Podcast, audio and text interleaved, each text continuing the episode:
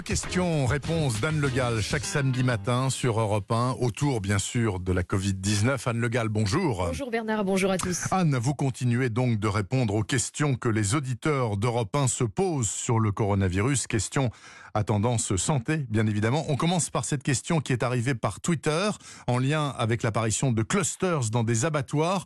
Y a-t-il un risque aujourd'hui à consommer de la viande qui aurait été manipulée par des personnes atteintes du Covid-19 alors la réponse est doublement non.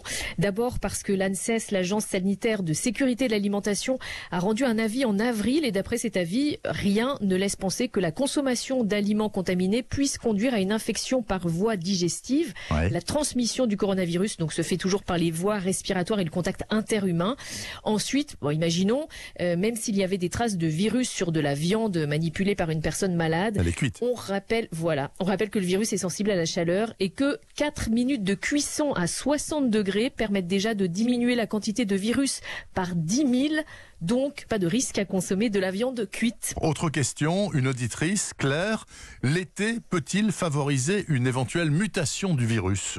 Alors, ce n'est pas l'été qui peut favoriser les mutations, mais oui, le virus mute au fur et à mesure qu'il circule. Ça fait partie de son fonctionnement normal, parce que pour se diffuser, ce coronavirus produit des copies de lui-même. Donc, plus il se diffuse, plus il se multiplie, plus il peut y avoir des modifications ou des erreurs dans la copie.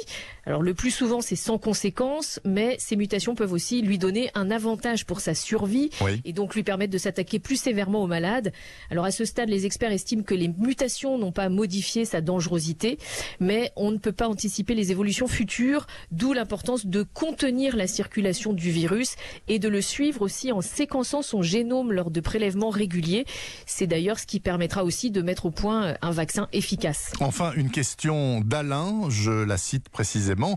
Vu qu'on a trouvé des traces de virus dans le réseau d'eau non potable à Paris, pourra-t-on se baigner sans risque cet été? Alors, se baigner dans la mer, oui, ce sera sans risque. Ah oui. Une étude de l'Ifremer a confirmé cette semaine qu'aucune trace de coronavirus n'a été détectée dans des échantillons d'eau de mer ou de coquillages prélevés euh, sur différentes plages du littoral français.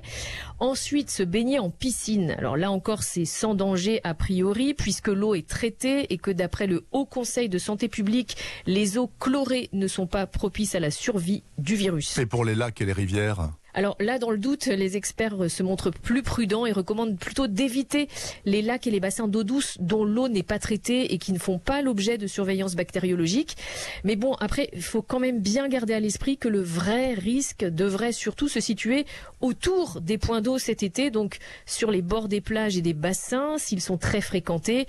Donc, euh, pour se protéger, l'important sera surtout de garder de la distanciation sociale, même si on ne se baigne pas. Ah, la distanciation sociale, Eh oui. même à la plage, un vrai délice. Merci à vous, Anne Le Gall, pour cet éclairage euh, apporté euh, chaque samedi matin en collaboration avec le docteur Jimmy Mohamed, le médecin consultant d'Europe 1, qu'on peut par ailleurs retrouver, vous le savez, chaque après-midi de semaine dans l'émission Sans rendez-vous.